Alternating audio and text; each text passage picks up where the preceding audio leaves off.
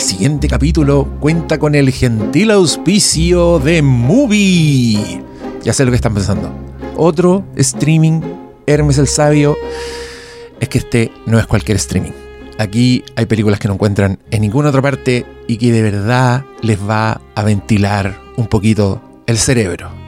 De la basura, de siempre.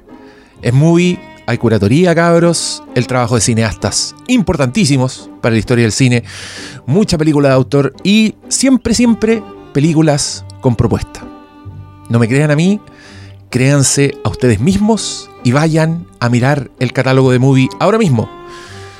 Pero no les va a costar nada, porque si visitan la página www.movie.com slash flimcast, así es, slash nosotros mismos, van a tener 30 días gratis para hacer zumbar el catálogo. Y créanme porque de verdad hay de todo. Se van a sorprender, en serio. Y en este capítulo, justamente en el capítulo que van a escuchar ahora, el capítulo que está auspiciado por Movie, vamos a hacer varias recomendaciones. Y son todas buenas. Así que muchas gracias a ustedes por escucharnos y muchas gracias a Movie por hacer posible este capítulo, por los 30 días gratis, por el catálogo. De verdad, no se mueran nunca.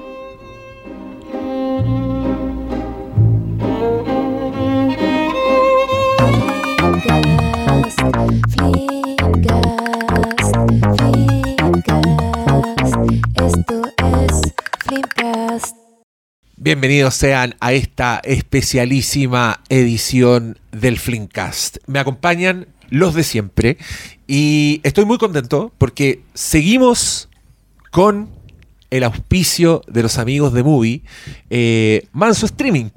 Y el, streaming más visto en este momento en mi casa. Fíjate, fíjate. no, y no tiene Todos con Beatle negro. Sí, como no. Como, mira, mira, mira esta película. Oh, esta película. Veámosla, ya. Hoy, hoy está buena. Y dura hora y media, bacán.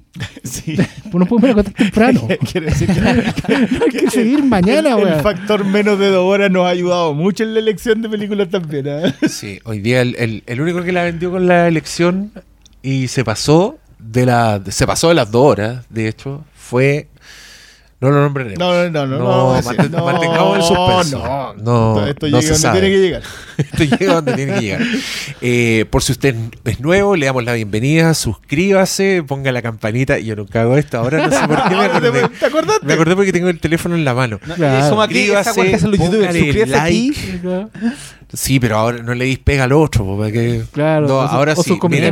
suscríbase aquí. Y, la franja de Lo único que tiene que hacer es no poner nada y nos deja como la mona. Somos como David Brent. Así cuando el weón dice, llamen por teléfono acá y no sale nada en The Office. Qué gran comedia. Si tan solo hubiera un libro al respecto que hablara. Son de esas series que se pueden ver con un libro que te acompaña y te orienta en el visionado. El compendium. Sí, pues termináis de ver el capítulo y vais y podéis leer el capítulo dedicado a la temporada. No, sé, ¿eh? después sale la gente diciendo Mensajes como, ¿cómo es lo que tenía en la portada de Twitter? ¿Qué eh, eh, este loco que anda robando con The Office y dice que Evil Dead es la gran wea. Es la gran wea. Es la gran wea. Igual es una polera. Sí, Pablo Evil Dead es la gran wea. Yo me, estoy empezando, yo me estoy empezando a preocupar, Pablo, porque tú te acuerdas demasiado seguido de ese Twitter. Es que un gran tweet. un gran tweet, yo, yo, yo también. ¿Estás de acuerdo? Yo me acuerdo. ¿Tú yo me acuerdo que yo estoy robando con Dios. No, no, pero. Eh, eh, eh oh, bruto? A ver, perdón que no entremos de una. Yo sé que esto les va a recordar en los viejos tiempos Flickers. No, pero, pero yo quiero decir que para mí es mejor el que te escribo por interno. A propósito del libro de The Office. Ese para mí es. ¿Cuál? El, que. El, que te, decía si no si te parecía bien en realidad estar eh, abusando los derechos de la. Ah, esa, esa ah, clase de derechos de autor, derechos de autor, alguien me preguntó, derechos de Alguien me preguntó si yo eh, había, tenido, había, tenido, que pagar derechos para hablar de The Office y de personajes ya establecidos, eh, porque si no yo estaba lucrando con el trabajo ajeno. Y sabes que yo creo que es el mismo, porque después eh, a nosotros oh, por, el libro de Robotech nos llegó un, comentario muy parecido al mismo tono. Así como, hola, venimos a hablarles sobre la importancia del derecho de autor. Me estás huyendo. amigo, nos podemos sentar, pero no lo vamos a hacer gratis. Nos podemos sentar a hablar sobre la diferencia entre derechos de autor, derechos de representación, derechos de edición, y sobre eh, la, el comentario, crítica, análisis y estudio del trabajo de otros. Pero no lo vamos a hacer Yo, de hecho, yo creo que en este capítulo sí lo vamos a hacer porque hay una película que necesariamente ah, bueno, entremos, se refiere a eso. entremos en materia. Sí, entramos en materia, explicamos la dinámica. Oye, pero es que yo me doy cuenta que estoy haciendo todas las menciones mal. Primero dije, eh, suscríbanse, pónganla, pero no dije nada más sobre eso. Después dije, a propósito de The Office, les voy a recomendar un libro. No dije nada, de eso. No dije que estamos hablando. Estamos, hablando asumiendo que la gente libro sabe lo que, estamos que se llama I Love the Office. Oye, que me dio risa porque el otro día estaba viendo un programa de televisión y hacían un enlace con el autor de un libro y era un enlace de Zoom así súper ordinario como es la tele de ahora. Y él estaba como en un librero igual que este y atrás estaba su libro así, pero muy puesto, muy visible. Y yo dije, ¿Y yo, ¿por qué yo nunca he hecho esa weá? Hago mis cagadas de YouTube y nunca pongo la weá de libro para que se vea. Te falta hacer, y ahora aquí te estoy, falta hacer algo que se llama mencionarlo siquiera. te falta, te falta hacer un magíster en en, influencialismo. Yo creo que. te van a enseñar cada una de las cosas que tienes que hacer para vender. yo, de hecho, voy a, hablar con Carol Lucero. a, propósito de Carol Lucero, te van a decir, recuerda siempre la lección de Carol Lucero. Cuando saques un libro, le pides a la editorial que te imprima un pendón con una foto de una biblioteca llena de libros.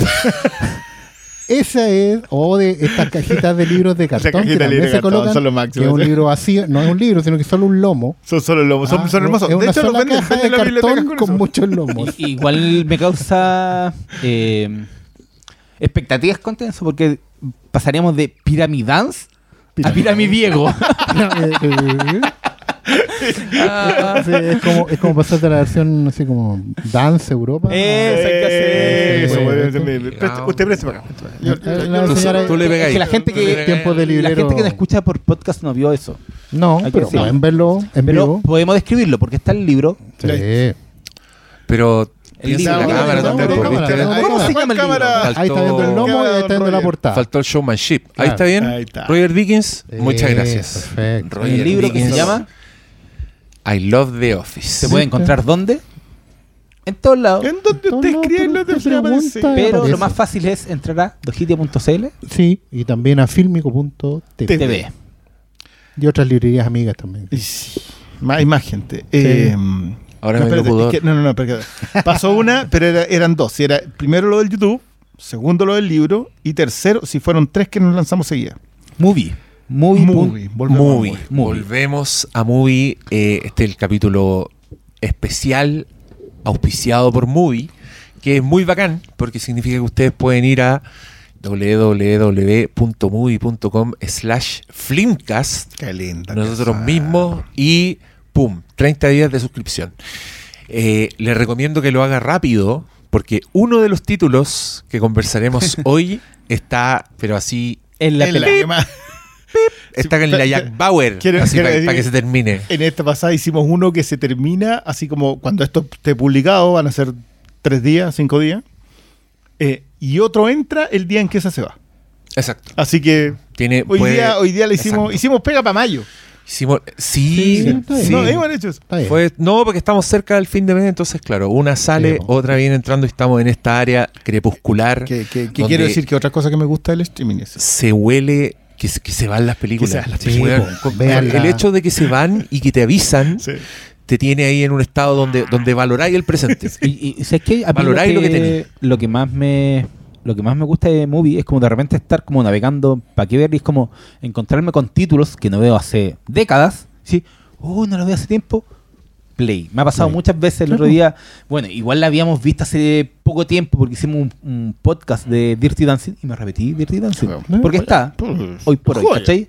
Entonces me repetí Punto de Quiebra, películas que no están en este, el capítulo de hoy día, pero ¿cachai? Como que Movie para mí está haciendo como también un espacio para repetirme, repetirme de películas que ya he visto. No solamente, claro, hay Ah, muchas no. joyas que no he visto. No, yo- pero eso, también eh, a mí me pasa gusta otro. también el rescate de, de, de toparte con películas que no son, de repente no pueden quedar como, no sé, po, en, en la sección Criterion.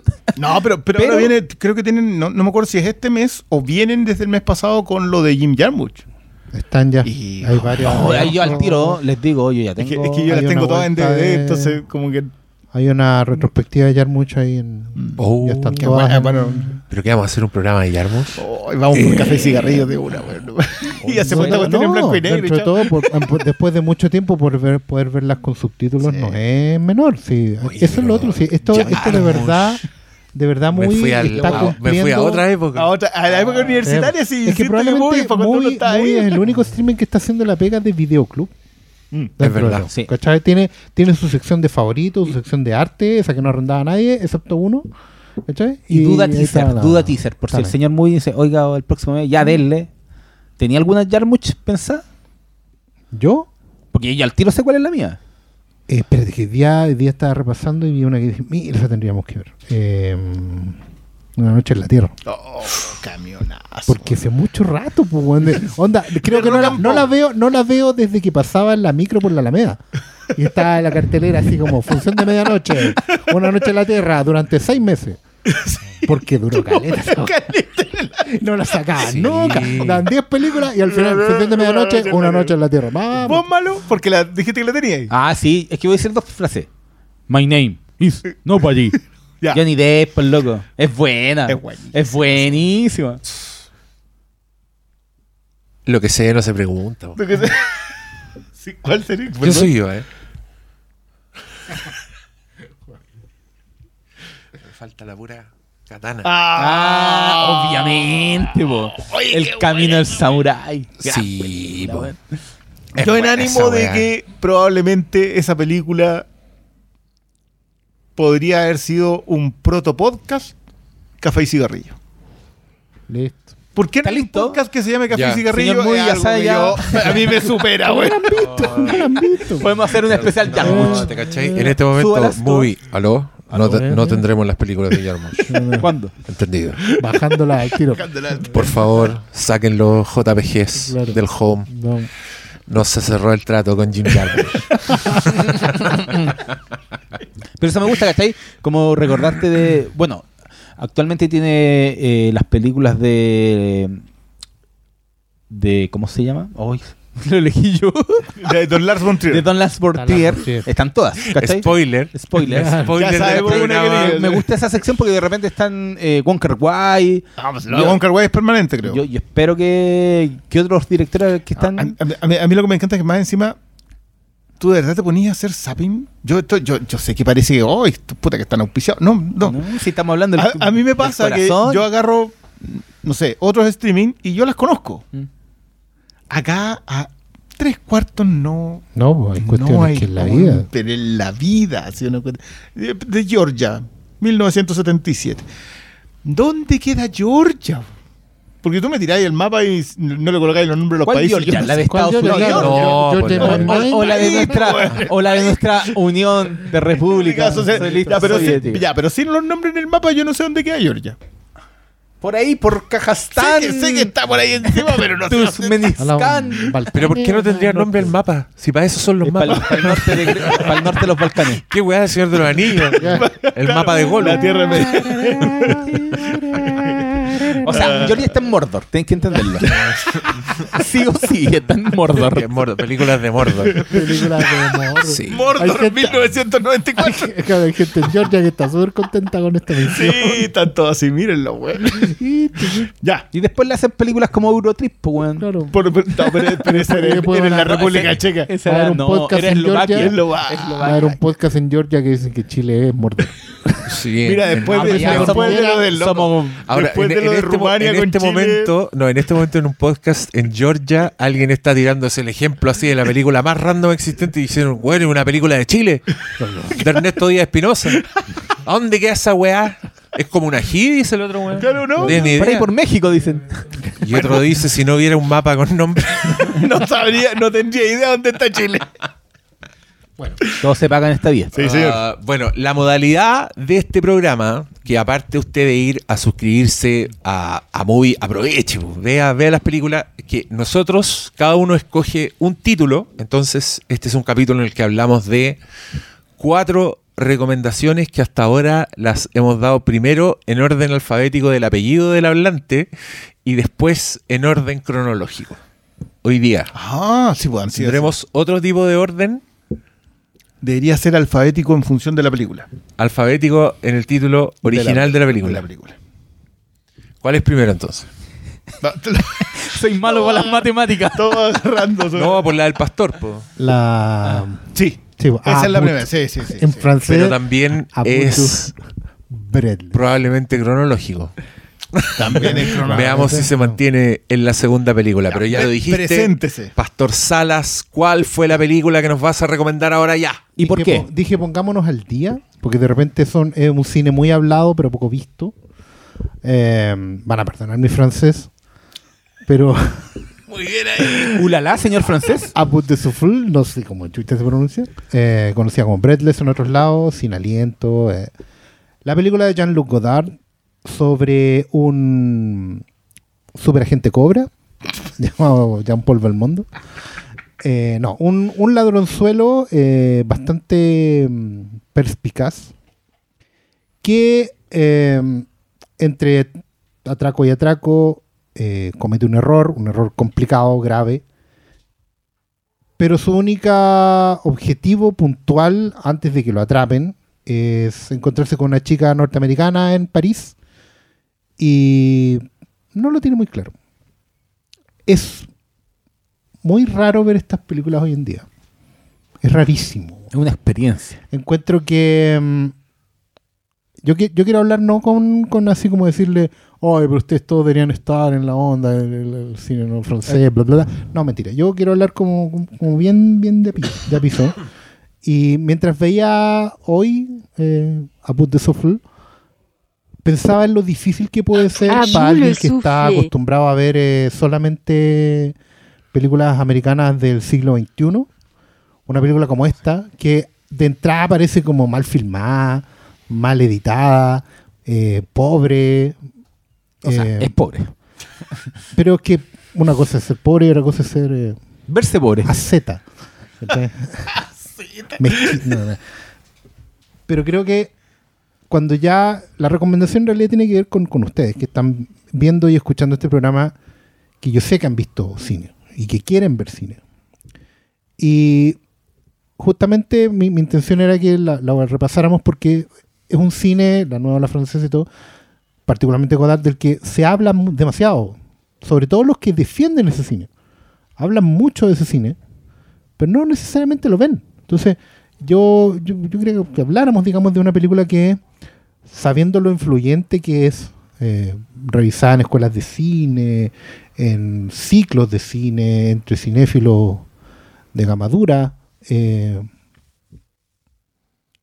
también puede ser una película que se ve rara, que tiene unos cortes súper raros, tiene una, manera de editar la acción que parece...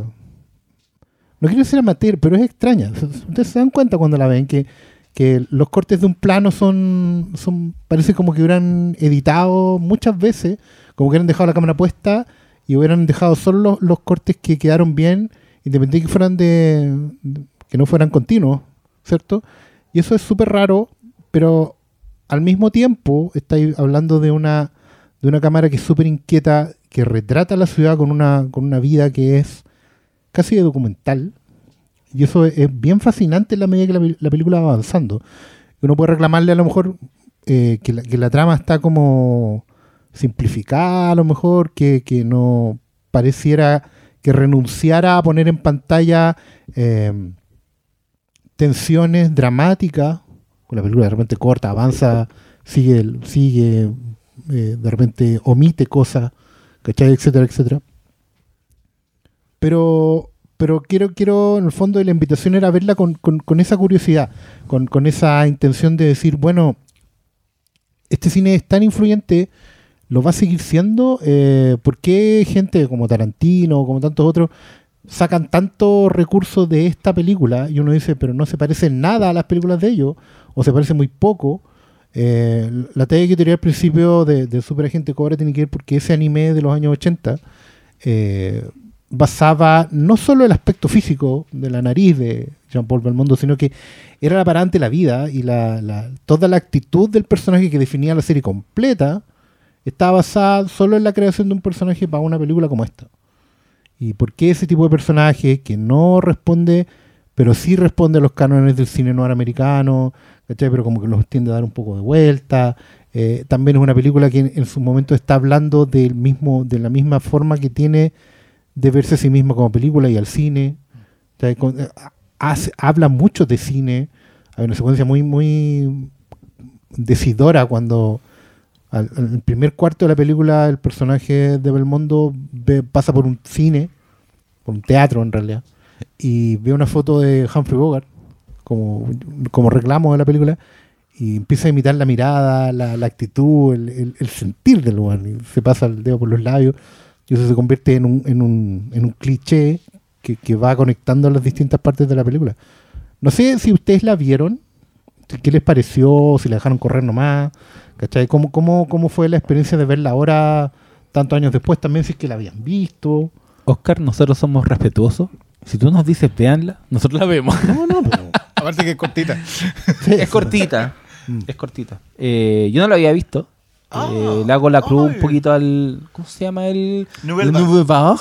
Aunque está en, en, rigor no. pero, es como el, pero es como el, el origen de todo. Eh, me sorprendió que más que, que ver, obviamente se ven cómo influenció a muchas, muchas, muchas cosas, los disruptor que es en, en términos de, de la propia cinematografía, los cortes, eh, eh, lo que hace con los cortes directos, ¿cachai?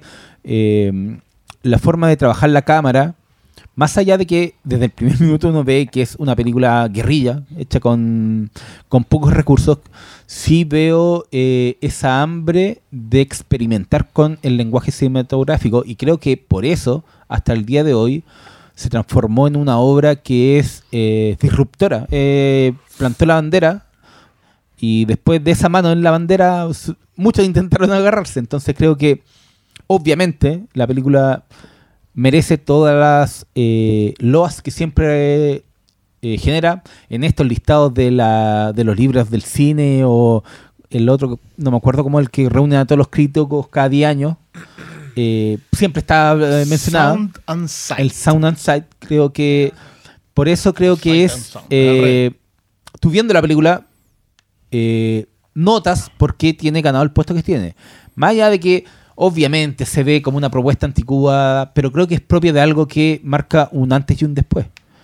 Creo que por algo también eh, la figura de Godard hasta el día de hoy sigue siendo elevada como uno de los grandes autores eh, europeos y para mucha gente del cine mundial. Entonces creo que yo, para alguien que no lo había visto, sí pude notar eh, más que el valor en sí mismo de la película, el valor de cómo después eh, muchos se agarraron de esta película, ¿cachai? Entonces, eh, para una película hecha en el 62, creo. Cero, 60 60 eh, más allá de, los recursos, igual no se ve para mí una película anticuada. Sí, o sea, sí, es anticuada porque es blanco y negro y, veo al París de, de las batallas estudiantiles de los 60, ¿cachai? Pero en el lenguaje cinematográfico sí veo mucha disrupción de, algo que para mí las películas pre-60 que he visto no son como esta, ¿cachai?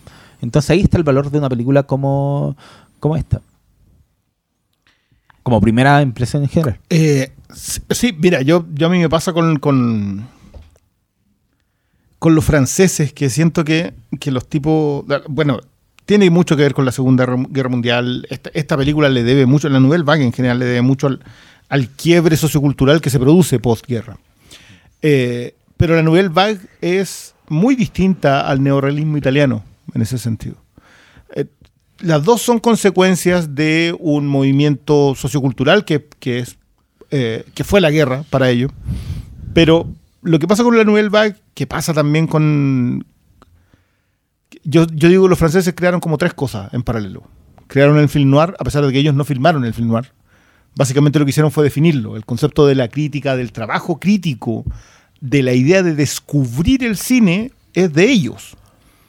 O sea, los franceses que probablemente no tenían nada que hacer en ese momento, tenían muy poca movilidad, posguerra, no tengo idea, pero los tipos se dedicaron a revisar el cine norteamericano que les llegó de golpe y el, en, rigor el concepto de film noir lo crean ellos.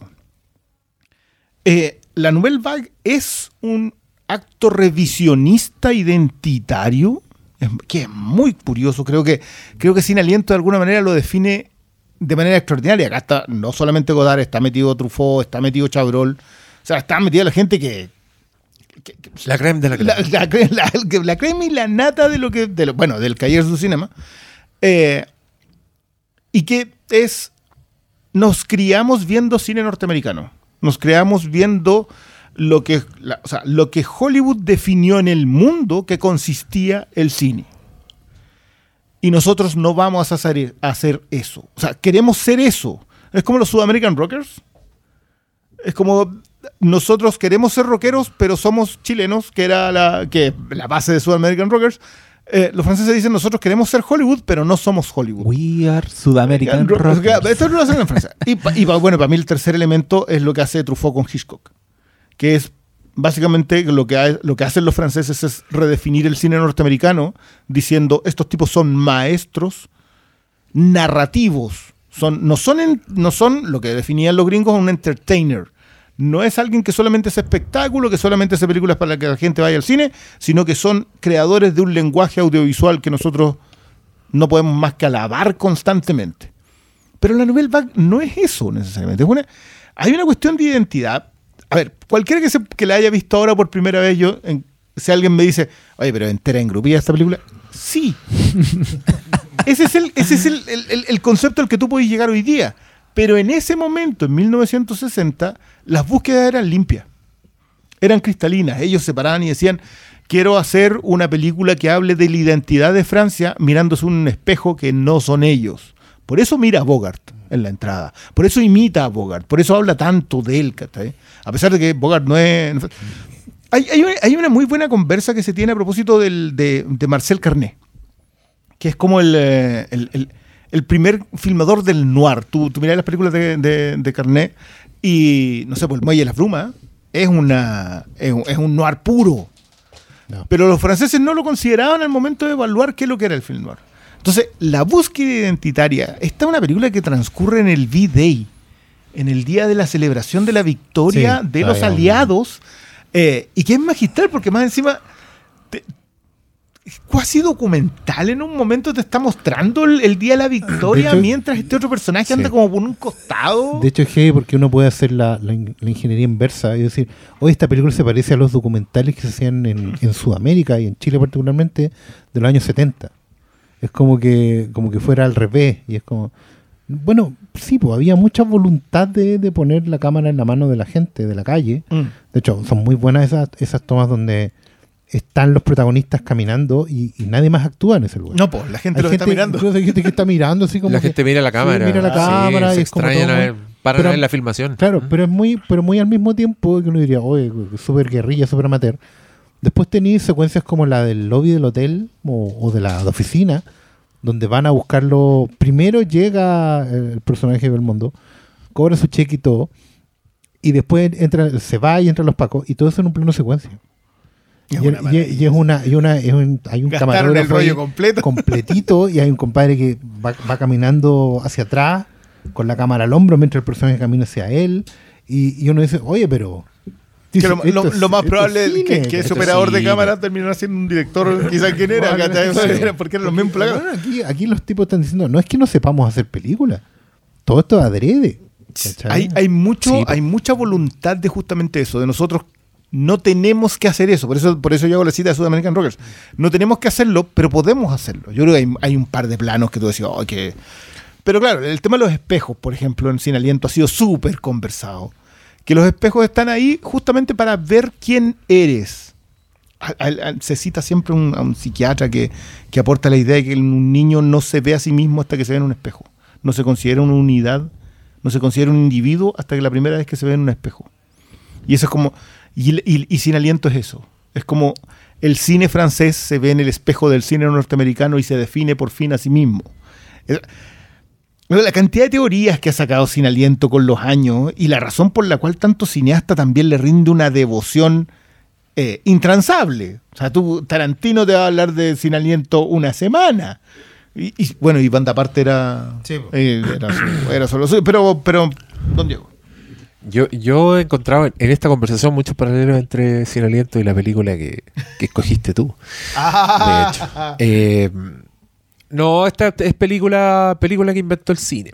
Hay, hay, un par de películas. No, no es un par, un, puñado. Hay un grupete de películas, probablemente los de las listas que inventaron el cine, o se pegaron un salto gigante, o fueron innovadoras, o, golpearon donde tenían que golpear, y de alguna forma uno las ve décadas después, y aunque quizás no te guste la película o no te, no, te involucre, eh, puta, uno sí se da cuenta que, que la weá es gigante. Porque a mí me pasó eso con esta película cuando la vi eh, hace tiempo que porque me salía en todas partes porque era película que pues, había que ver. Y, claro, me pasó un poco eso eh, y ahora viéndola más viejo, encuentro que tiene una es una película fascinante, o sea, el, puro hecho de que existe y que la weá así funciona muy bien como un registro de su época, independiente que sea esté, esté ambientado un día en particular sino que solo de las calles, de, de, París.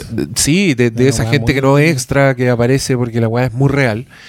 Y, se ve hermosa, además. Mm.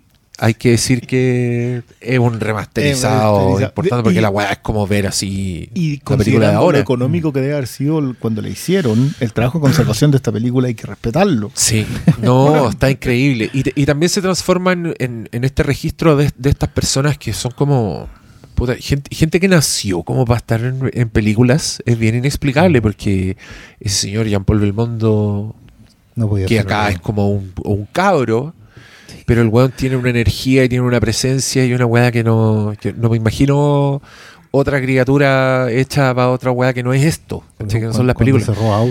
y, y, eso, y con las chicas ni hablar, y eso aplica como en general para la Nouvelle Vague. Si no, te querés ir a. ves a la protagonista y dice: este es, Esta es una estrella de cine. También yo entiendo, hay toda una historia personal de, de la actriz. Eh, se me fue el nombre pero que la pero podemos. que tuvo un problema con el FBI porque el señor eh, FBI Gene Sieber Gene Sieber el, ah. el, señor FBI de ella estamos el jefe sí. J. Edgar señor Hoover J. Edgar la puso en la mira porque a la, se le ocurrió como apoyar a las panteras negras y ah. y quedó la tenda la caché entonces pero tú lo veías en pantalla y tú decís defíneme una estrella de cine yo, te la defino a ella. Ese es un tema. Yo creo que los franceses no inventaron la estrella de cine, pero la gigantaron a un nivel. O sea, Belmondo, claro, tú decís, Belmondo era un cabro chico, tiene 23 años, no sé.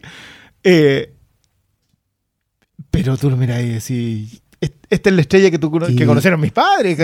Y, es gay porque, la, es porque han dicho con mucho acierto que Belmondo es un cabro chico es, está joven, actúa como un niño y en muchos sentidos sigue siendo el mismo flight que podías encontrar hoy día. De hecho, esta película encuentro que en, ciertos aspectos es muy moderna, bueno. Está muy grabada como con un teléfono. Así como muy montada al pedo, así como pausa y play. No, y con la misma declaración de principios detrás de decidir hacer una película con un teléfono. si el decía, si es básicamente lo mismo. esto, esto es un movimiento que nace con gente que dice podemos hacer cine después de haberlo estado revisando durante mucho tiempo. Y, sé que el, ejemplo de, para mí, lo de Bogart, la ah, figura, tomar una figura así, para mí genera como algo extraño que no sé cómo definirlo, pero sería como una recontextualización y apropiación que genera una identidad propia, ¿cachai? Pero si acá hay de definir la novela bueno, así, pero... Bueno, eso es, ¿cachai? Cuando creo que, está viendo la foto de Bogart y se pone el sombrero por el lado y fuma todo el rato y habla solo de acostarse y con la boca choca, ¿qué está haciendo? Pues está con unas cadenas de oro colgando el sol haciendo bling bling. ¿Cachai? Está adoptando porque no tiene idea para dónde ir. no sabe ni para dónde va, se inventa historia. El one dice que hace esto, que hace lo otro, quiere impresionar a la, a la cara, pero también no quiere. Y la cara también está así, Bueno, ¿dónde está? ¿Qué estudiáis tú? Eh, o sea, es como la otra película, estudios de género con, con comercio. Una como, hace su propia carrera. Bueno, no tiene, no tiene mucha idea de dónde está parado. Si, si, si, llama o no a los pacos, tiene que ver con qué, con que puta, no tengo 30 pero, años. Pero, más encima está súper bien resuelta a nivel de. Yo, yo sé que estos, estos, franceses en este momento estaban enamoradísimos del noir. Mm. Que, que, lo entiendo. O sea, puedo entender que si erais. Si, si empezáis viendo películas el 46 y llegáis a hacer tu primera película en 1960, te enamoraste de un tipo de cine. Ahora, acá hay otro tema. Eh, me, encanta, me encanta esto porque esto pasa porque Francia, en el momento de aceptar el rescate norteamericano, hay un momento en que eh, los ministros se juntan y dicen, ya, perfecto. Te debo dos mil millones de dólares por el, por el rescate de los aliados. Eh, no te los puedo pagar, así que te autorizo comercialmente a llegar de Estados Unidos a Francia sin eh, trabas, sin aranceles. Por un y lo que pasa es que Hollywood ve esa cuestión, se le afilan los colmillos de este volado y parte a entregar todo.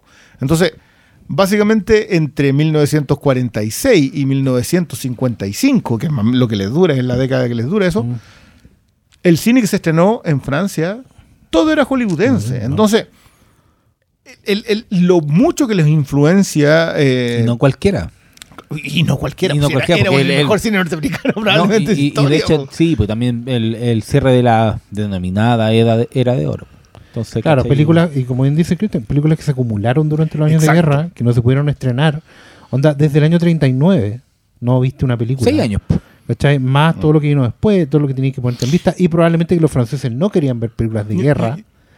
Entonces tenían que ver el mejor cine. No, ¿Y no, no. encima que las películas de guerra habían sido películas propagandísticas norteamericanas. Entonces yo no le interesaba ver al héroe gringo, ¿cachai? En los tiempos de guerra veían. ¿Qué? Los Pura, a no, que las películas de Goebbels, de los nazis, después por eso tenían que quemar el cine. los bastardos sin gloria, po. vamos a, a, uno de los elefantes en la habitación que tiene que ver con lo impresionantemente influyente que terminó siendo Sin Aliento. Eh, ¿Hay alguna razón por la que se eligió esta película? No lo sé. ¿Hay alguna publicación reciente que habla de esta película que, por la que... ¿Se mueva? ¿No? No la menciona en el libro. No. No, sé si la mencionará en el, libro Quentin Tarantino. Eh, pero nada, yo, yo creo que independiente de eso, mi, mi única razón fue. Veamos una película de la que todos hablan, pero nadie ve. Mm. Excelente. Sí, yo quiero, quiero hablar un poco más porque tenemos que movernos rápido, no, yo quería hacer Una sola cosa cortita. Tu mensaje en WhatsApp, Oscar, fue. Ya está bueno, ya. Hay que ver. Eso fue. Ese fue como el tenor de tu mensaje. Cuando nos dijiste. Muy bien. No, yo quería hablar de eh, tirarle un poco unas flores finales a, a esta película. Porque creo que es muy exitosa en su en lo, que dicen ustedes, como su estudio del cine, pero también su experimentación con el cine. Mm. Y, y, creo yo cómo son capaces de, con este estilo, que claro, uno, uno lo percibe caótico, pero que nunca deja de ser bello, creo que lleva muy bien el, el punto de vista de su protagonista. O sea, la película está montada y está filmada un poco como es Michelle, eh, inquieto, correr de un lado para otro, dejar pendiente un pago en una weá para ir a robar plata y volver a, pagar la weá que quedó debiendo, ¿cachai? Eh, el, tipo de personajes también me, imagino que debe haber sido fresquísimo, eh, o sea, el el, ir con un criminal, pero de, poquísima monta en su. Perondero. En su, día de, ocio y de calentura, básicamente. Eh, grandes motores no. solo de la juventud, sino que del género humano. Y, con estas presencias que yo encontré que eran mágicas. O sea, yo podía ver a esa señorita, podía ver a ese caballero interactuar y por favor sigan fumando, sigan paseando por París con, con, estos cortes que, que, claro, eran bien innovadores y que al parecer fueron así como entre una tincada, entre esto tiene que durar menos, filo, cortemos segmentos durante la acción, inventando un, una, técnica. Y mucho sobre el personaje también. sí, lo cortaba y porque así lo recordaba él. Y, las miradas a cámara y las referencias así, bien abiertas, como, mira, estoy leyendo Cahiers du Cinema. Eh, toda una mezcla de weas que me parece absolutamente fascinante. Lo que, hacen con el diario es buenísimo. Sí, que siempre está con el diario acá, nadie lee el diario así. con el diario. Y lo hacen muchas veces, creo que. Y mucha información en los diarios, cuando cuando hay que saberla. En el reel de noticias en el centro. esa, escena es hermosa. yo, yo, a, punto de atrapar a, Michelle, no sé cuánto, y Michelle está allá, así como. Y eso es en una marquesina preciosa. No, bien, ahí. Tiene, hartas de Yo creo que, claro, tiene que ver con eso. lo, que dices tú a propósito de retroceder a estas películas, cuando tú estás ahí, pero esto ya se ha visto, claro, pero antes de esto no se veía. Antes de esto no se veía porque esta fue la que la hizo. Ante el primero. Claro. Oh, show some respect. y, creo que, ya, yo, yo te insisto, si alguien se enfrenta hoy día a esta, película, claro, va, va a decir, a ver, qué pretencioso. No, no era pretencioso en su momento, era, era vanguardista porque, porque era también, los 60 son los tiempos de la vanguardia en general, o sea, surgen movimientos cinematográficos que tienen que ver con el corte de edición seco, con sacar frames, con hacer...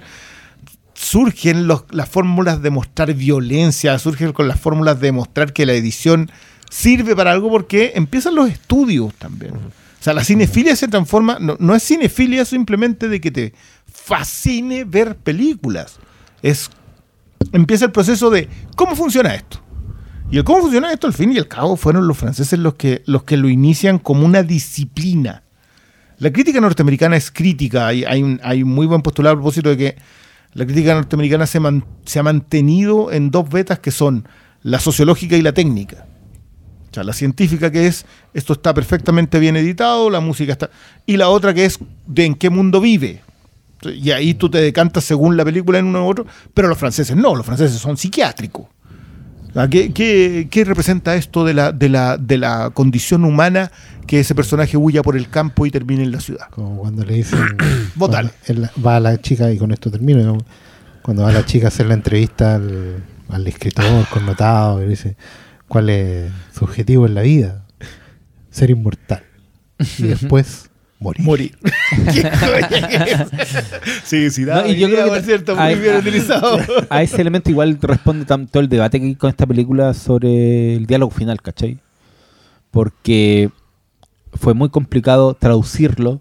Eh, no recuerdo cuál es la frase como está traducida en, movie, pero al, al, tratar de extrapolarlo de la de lo que significa en francés, como para fuera de Francia, fue muy complicado, ¿cachai? Entonces creo que. Ah, sí. No, yo. Él eres despreciable. Es un, poquito. Sí, pero que. Hay, hay una discusión de cómo ah, traducirlo. No, Léanlo. Eh, yo, eso lo voy a buscar. Lo, encontré súper interesante, pero también me. Con toda esta. Eh, tendencia de, de, hacer cine en Francia, también me hace sentido que ese, ese proceso de recontextualización y, y apropiación eh, que algo quede como... Completamente francés. Completamente francés, ¿cachai? Entonces creo que eh, hay mucho elemento. Entonces yo cuando vi esta película y, empecé como a, leer más de ella eh, para, hablar acá en el programa, encontré ese detalle demasiado bueno. Y hizo que la película me gustara más de lo que me había gustado cuando la vi. ¿cachai? ella, pregunta, ella pregunta, ¿qué fue lo, ¿Qué fue lo que me dijo? Y, como que le dicen una frase y como que la el subtítulo no es no es completamente apropiado para el contexto francés, ¿cachai? Entonces es súper bueno ese, ese, elemento. O sea, ya, pero dejemos la idea lo que por favor, no, perdona, yo insto a la gente a hacer exactamente el mismo ejercicio que nos pasó a nosotros. Mientras mal, o sea, si la ven, busquen porque van a ir descubriendo cuestiones muy fascinantes de esta película. Y, porque hay cosas que de películas hechas hace más de 50 años que obviamente nuestra vida hoy por hoy es muy, es muy distinta. como es como tratar de recontextualizarla. Eh, para mí el proceso de más riqueza. Oiga, yo me voy a tener que poner pesado y los voy a tener que cortar nomás porque no pueden seguir es que, es que no es que no podemos hacerlo con cronómetro yo detesto esto que estoy haciendo ahora esto a mí no me gusta nada pero tenemos que hacerlo hubo atrasos no vamos a apuntar con el dedo a nadie No estoy apuntando con el dedo a nadie. Son todos mis dedos hacia el cielo. Porque Dios juzga. Solamente. Yo no. Dios juzga. tenemos, tenemos que... y solo Dios, perdona, también.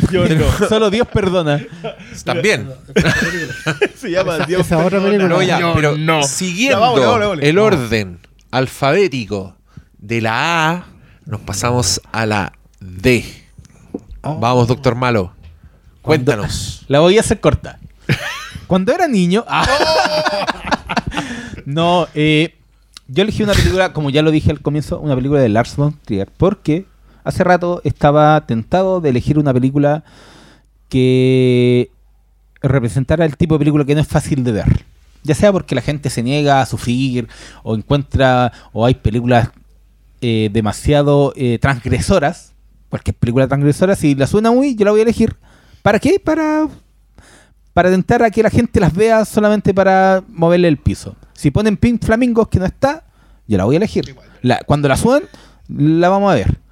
¿Por qué? Porque hay que verla. ¿Cachai? Entonces creo que en ese sentido también, obviamente, hace varios capítulos de Movie yo venía con la intención de elegir Los Idiotas. Una película que yo vi por primera vez en cuando el cable da buenas películas. Cuando en el cable te podías pedir, o en Cinemax o en ISAT, películas eh, que no veía, no encontráis fácilmente en el videoclub. Cuando yo, Pablo Quintero, estaba como, uy, voy a ponerme un poquito más exquisito y no ver las juegas de siempre, y empecé a buscar, mi, camino era por el cable, ¿cachai? Cuando no encontraba con el videoclub. Y ahí vi lo idiota. Pero, como en Movie están eligiendo, eh, tienen el ciclo de Lars von Trier, obviamente no iba a ser como las películas más contemporáneas que creo que son las más accesibles. Traté de buscar como eh, eh, pre-anticristo, ¿cachai? Que son las más nuevas. ¿A este le pareció accesible Anticristo? Mira, mira por No, en términos de verla. Esta, generación. Accesible en términos de.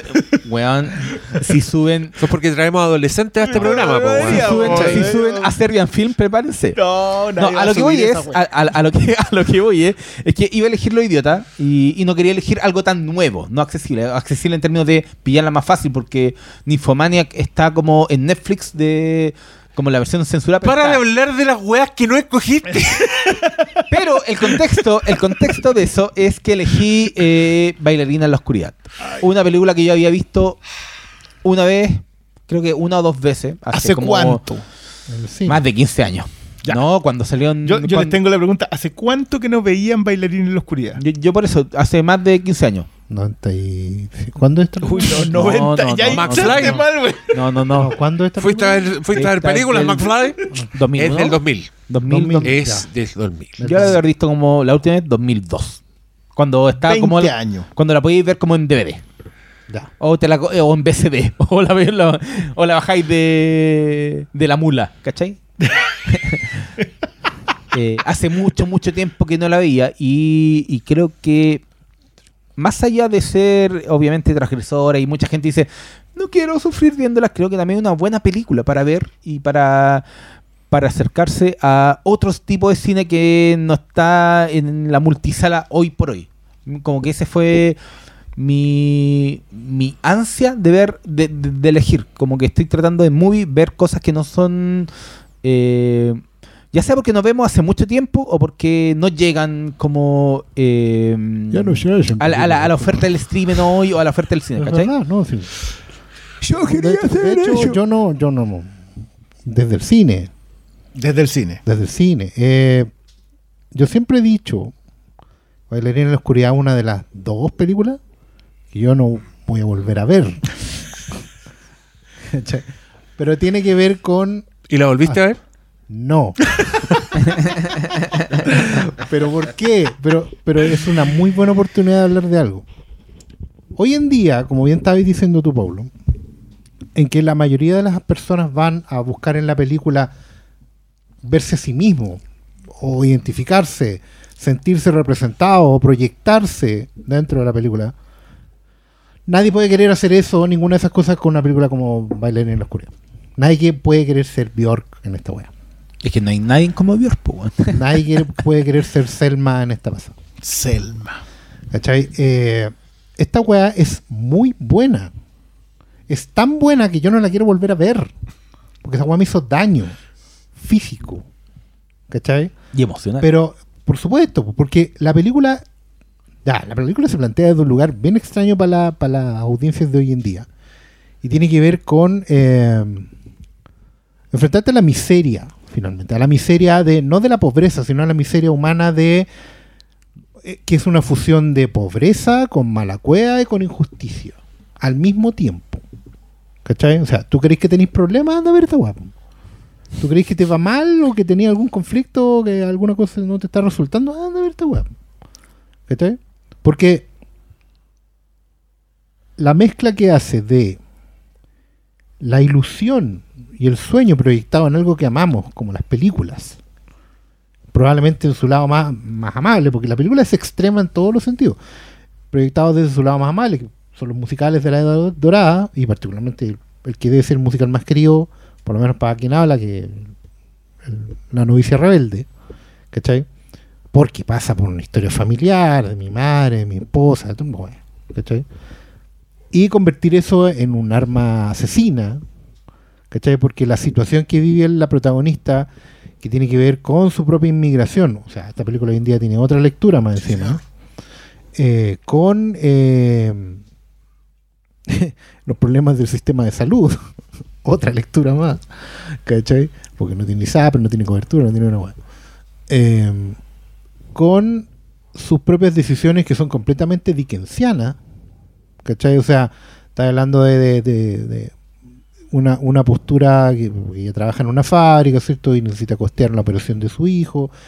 Pero al mismo tiempo es un poco la decisión de Sofía entre ella y su hijo, porque ¿cachai? Tiene que arreglar el, problema que, tienen pensando en el futuro y eso implica renunciar a todo.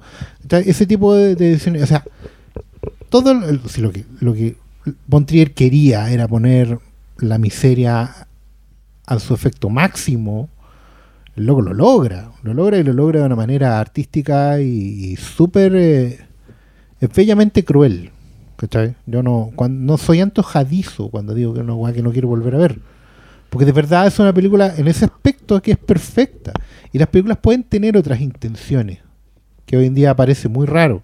Que no sean justamente eh, darte la comida servida, eh, que te provocan un efecto, un efecto duradero en la vida. Y bueno, han pasado 23 años y yo esta película no la voy a olvidar. ¿Cachai? Me sé perfectamente qué weas pasaban. también la, no sé, pues Peter Stormare diciendo muy eh, bueno y al mismo tiempo terrible, terriblemente estúpido, ¿cachai? La Catherine Deneuve siendo un pilar y al mismo tiempo siendo inútil. Eh, me acuerdo del el, bueno el, Paco. Paco digamos que, que, está tratando de hacer eh, bueno el oficial de la ley que está siendo completamente corrupto y bueno eh, y tratando de hacer lo bueno, tratando de hacer las cosas bien y al mismo tiempo las hace pésimo y después trata de parchar y bueno, no se me va a olvidar todo porque esa conjunción de y, finalmente que esta wea Juana de Arco, ¿cachai?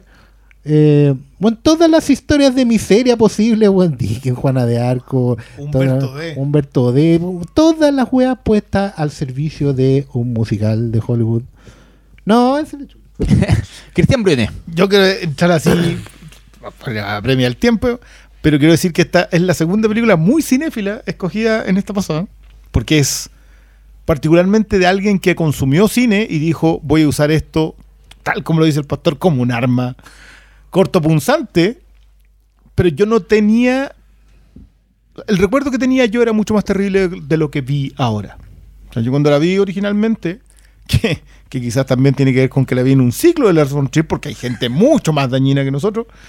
Eh, y la vi con eh, Breaking the Waves, que es contra viento y marea, que es, la otra, la, otra, el otro acto criminal de, de, Trier, aunque esa sí es más creyente, quiero decirlo. Eh, pero acá. yo creo que cada película es realmente un acto criminal de este weón. No, no, no, pero, pero esa es particularmente. Pero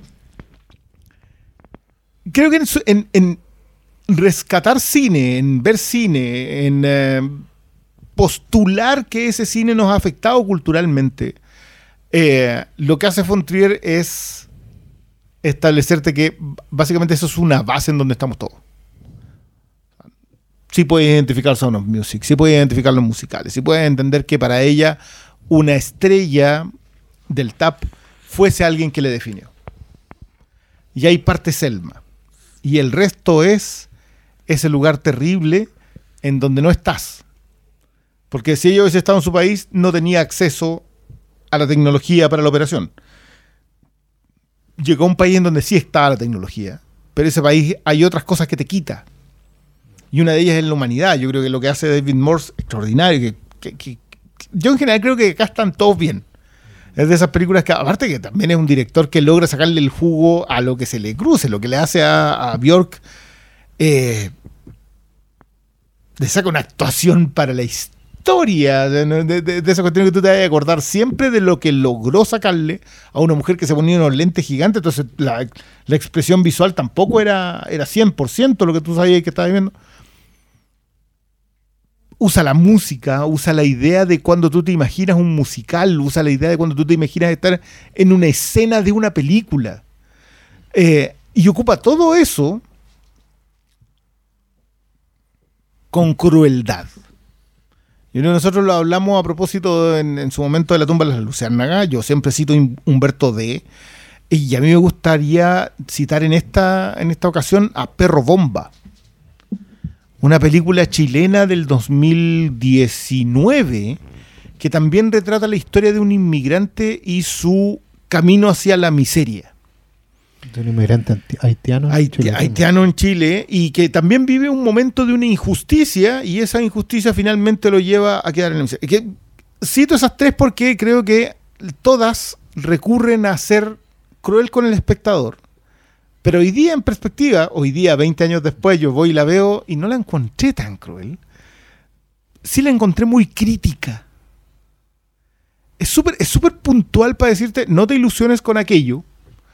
Eh, y no pienses que aquello, el mundo que estás viendo, el mundo que estás viviendo, va a terminar siendo mejor porque las personas son inherentemente egoístas. Peter Stormare no está interesado en Selma de forma altruista. Eh, creo que la única altruista, me extraña la visión de Catherine Deneuve en, esta película, porque yo creo que ella sí es altruista más allá de que puede hacer lo que puede hacer nomás. Trata de hacerlo, pero, pero te da hasta un tope, siguen siendo obreras en una fábrica.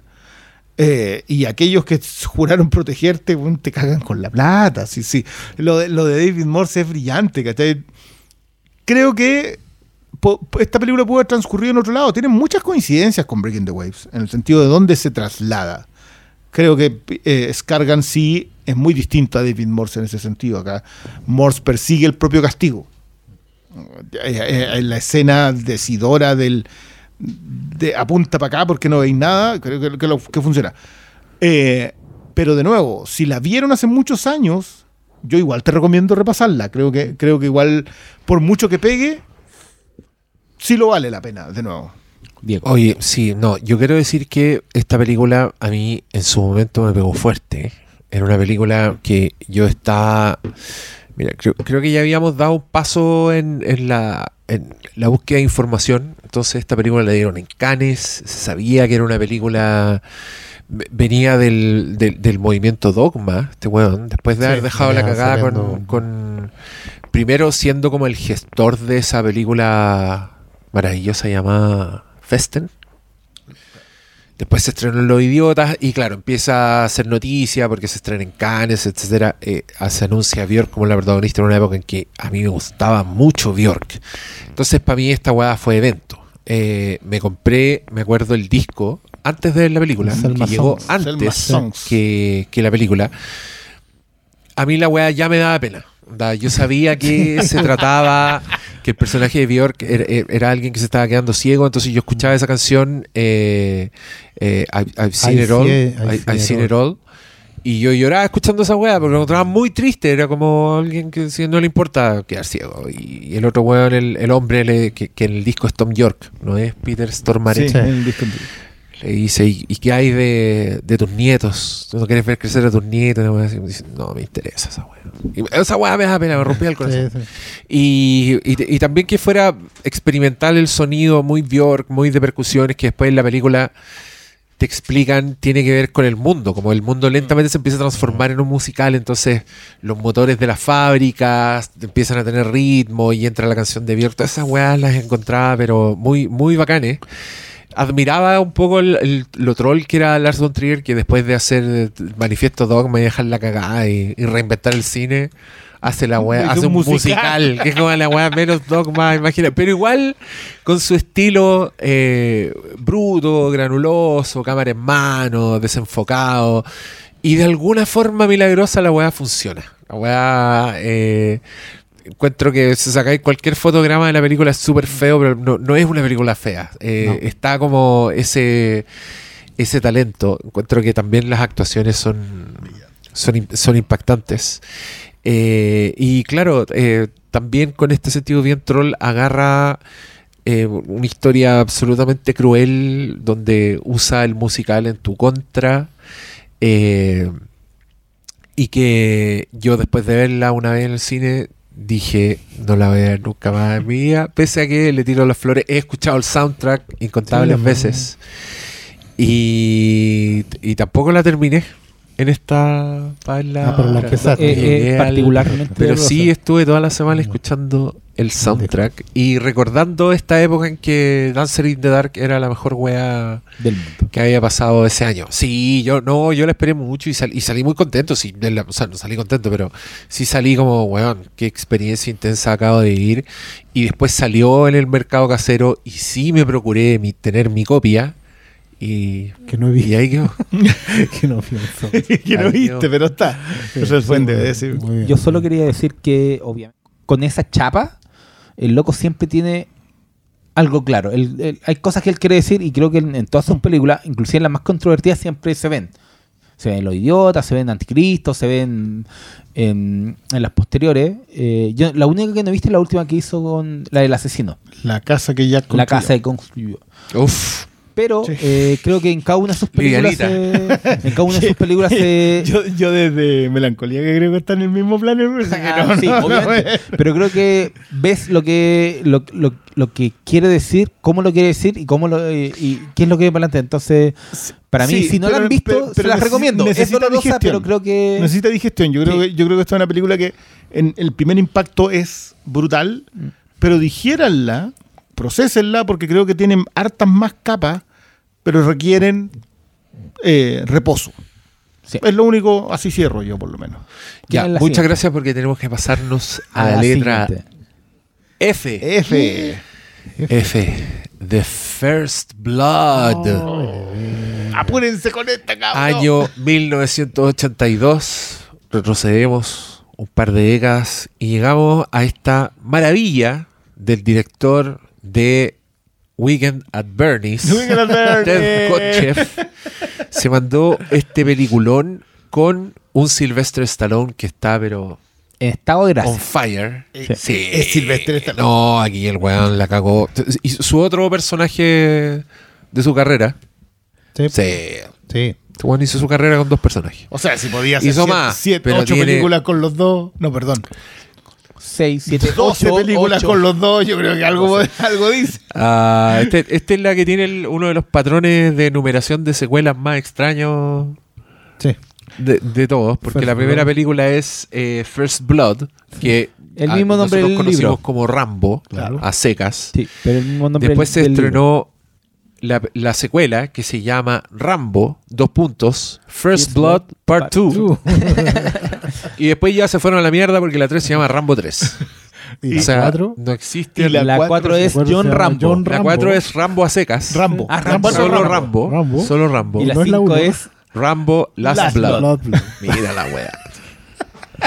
Oye, yo bueno, no sé, digo, digo sí, por favor, preséntala. ¿Por qué le No, es que mira, esta es, yo quiero decirlo, una película perfecta. Eh, y creo que es una película absolutamente rayo en la botella, que le digo yo, donde la, la combinación de casting, historia, dirección, arte, todo hace una película joya que yo recuerdo haber visto muy chico en televisión por primera vez en los grandes eventos. Y era es, de esas películas que son tan claras que la puede ver un niño de escasos años en televisión y estar. Como tú, un niño de dos años viendo. Absolutamente interesante. Sí, no, pero es que esta película. Al contrario, muere súper poca gente. Si hubieras hecho el repaso de la película, te habrías dado cuenta que solo muere una persona por una acción indirecta de Rambo. Sí, es la 2 donde. No, es que, es, que otro de los saltos entre la película original y la secuela que no se puede creer, cortesía de James Cameron, el guionista de Rambo 2, pero el mismo razonamiento de secuela de, que existe en la carrera de James Cameron, donde en la secuela así se va al cerdo, multiplica todo por mil, ya eso se aplica a la saga Rambo, pero esta es First Blood, es la primera. Y es la historia de un veterano de Vietnam que viene al pueblo de, su amigo, de quien era su, compañero y amigo en batalla, que murió. Eh, él no sabe que murió viene a verlo, viene a reencontrarse con él. Eh, y lo que ocurre es que un policía que. Bueno, esta película tiene todo un contexto social eh, histórico que a nosotros se, nos pasa, eh, se le pasa al niño que la vio en televisión, pero que ahora saltan. Y este, este Paco que representa un poco la Norteamérica que recibió al, al, veterano de Vietnam y lo rechaza, lo trata como un vagabundo. Mm lo quiere echar del pueblo. Y Rambo lo que hace básicamente empieza una escalada, pero que es ejemplar de una construcción así maravillosa. La definición de escalada. La definición, la definición de escalada, donde eh, empieza a ser cada vez más agresivos con Rambo. Rambo se defiende y se le sale la guerra de Vietnam, porque esa era una de las intenciones de, de tanto novela como, pese a que termina muy distinto, de novela como director, de llevar Vietnam a, al pueblo, a Norteamérica. A la América eh, profunda. Yo quiero, quiero ceder la palabra. A mí me gusta mucho. Me, gusta incluso lo que ya es, medio. Llegó a la parodia, que es como la presencia de Troutman, el personaje que es como el, coronel, el que conoce a Rambo y que y empieza a decir todas las frases, básicamente slogans de, de John Rambo que yo encuentro que está súper bien, porque también leí por ahí, no sé si era tan verdad, que eh, originalmente el personaje tenía más diálogos y Stallone dijo, eh, saquémosle diálogos. Este personaje mientras menos hables mejor. Mm. Y, encuentro que es una de las mejores juegas de, esta película. Sí, porque además arma un contraste súper interesante porque eh, tú puedes decir, bueno, ¿por qué ambos volvieron de Vietnam si eran compañeros de Vietnam? Aquí hay tres personas que volvieron de Vietnam, si es que no cuatro. Porque lo de Brian Dennehy, que es este Paco, digamos, en paz descanse, gran secundario histórico. Y este, y este es su personaje, este más... personaje más icónico. Pero, pero tampoco te, te dice que por qué no.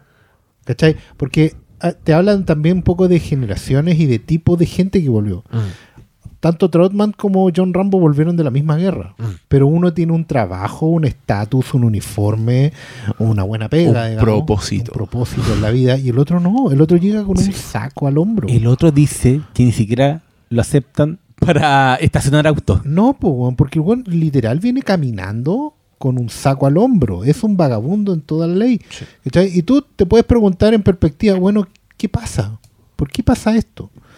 Y, esa duda, esa ese gran contraste, me parece muy bien que en el fondo que el coronel hable como, como personaje de G.I. Joe. Porque además pone, pone en perspectiva. Esta película no es propia de la era Reagan. A la, cual no le hace juicio, justicia el doblaje. El doblaje latino, ah. el que nosotros nos criamos, Trotman no tenía ese mismo tono. No, no, pero tiene una voz más, más, heroica. Mm. De hecho, uno ve Rambo en inglés y Trotman es una caricatura. Sí, todo el rato, todo el rato. ¿Cachai? No es un soporte emocional para John Rambo. ¿no? es como la palabra final en esa tumba. ¿Cachai? El único que te entiende es una caricatura. O sea, tampoco tenéis una posibilidad de salir de ahí a, algo. Creo que es una película que sigue funcionando muy bien. Digo que la pongáis la perspectiva que la pongáis. Eh, Rambo puede volver de la guerra, como puede ser un inmigrante, como puede ser eh, alguien que salió de ese pueblo y volvió, fracasó, que volvió a la casa de los padres, ¿cachai? Eh, funciona en todas esas lecturas. Hay todo un género de películas Rambo. Sí, pero, pero te digo que la, lectura de más allá del género, o sea, todos podemos ser John Rambo en algún momento, ¿cachai? Y, creo que funciona, funciona en ese sentido, en el sentido de no encontrarte con un lugar en el mundo. ¿Cachai?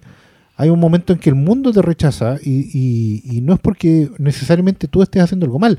También es cierto que John Rambo no es capaz de adaptarse, ¿cachai? Eh, ni de negociar eh, algo, ni de llegar a un acuerdo con la contraparte. Pero el tipo hace lo que hace y en ese sentido la escalada, como ustedes bien lo decían, es perfecta porque él está respondiendo todo el rato. Simplemente está en modo sobrevivencia.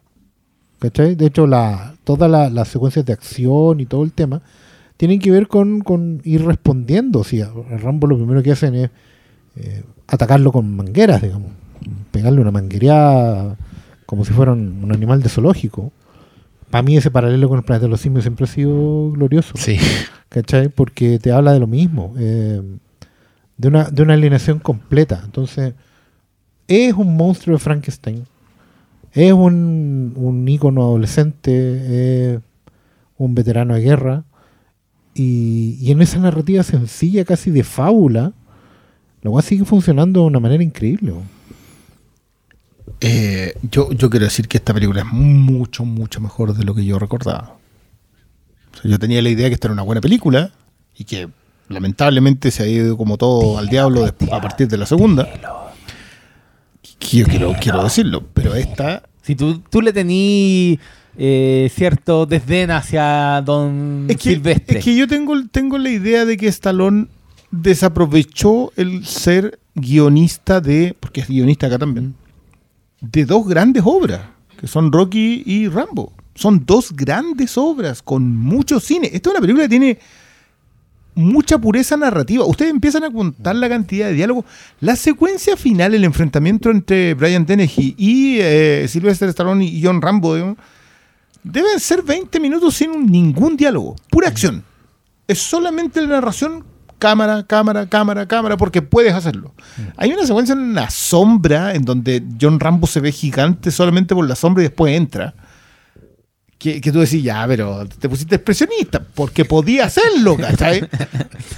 Entonces cuando tú ves eso y después terminas viendo Rambo 3, eso es mi problema. La degradación del icono. Que creo que es... Hay un solo culpable ahí. Y es Sylvester Stallone. Entonces, mi desdén es... No, necesito tenerlo porque él, mismo lo hizo en pantalla. Dicho todo eso, esta cuestión es redondísima creo, yo no sé si es una de esas películas de prueba de bala. Como que cuesta mucho decir, no, sabéis que esto no funciona. No, es que, no sé, alguien te va a salir con, no hay protagonista femenina, ¿qué importa? Decirlo. De lo que está hablando esta película es justamente de lo que Estados Unidos no es capaz de reincorporar. Yo discrepo un poco contigo con respecto a que John Rambo puede hacer cualquiera. Yo creo que John Rambo solamente puede ser un producto del acto imperialista norteamericano que no solamente destruye allí donde va, sino que se destruye a sí mismo. Eh, First Blood creo que el espejo más eh, bien acabado que tiene, el reflejo más bien acabado que tiene, es American Sniper. Es una cuestión mucho tiempo después en que alguien, otro viejo más, vuelve y dice, ¿sabéis qué? El viejo. El viejo. los mandamos, los convertimos en unas máquinas alimentándolos con la idea de que somos los mejores y cuando ellos vuelven no tienen lugar en el mundo. Porque su mundo no existe. Ese mundo que nosotros le inventamos para que ellos vuelvan no existe.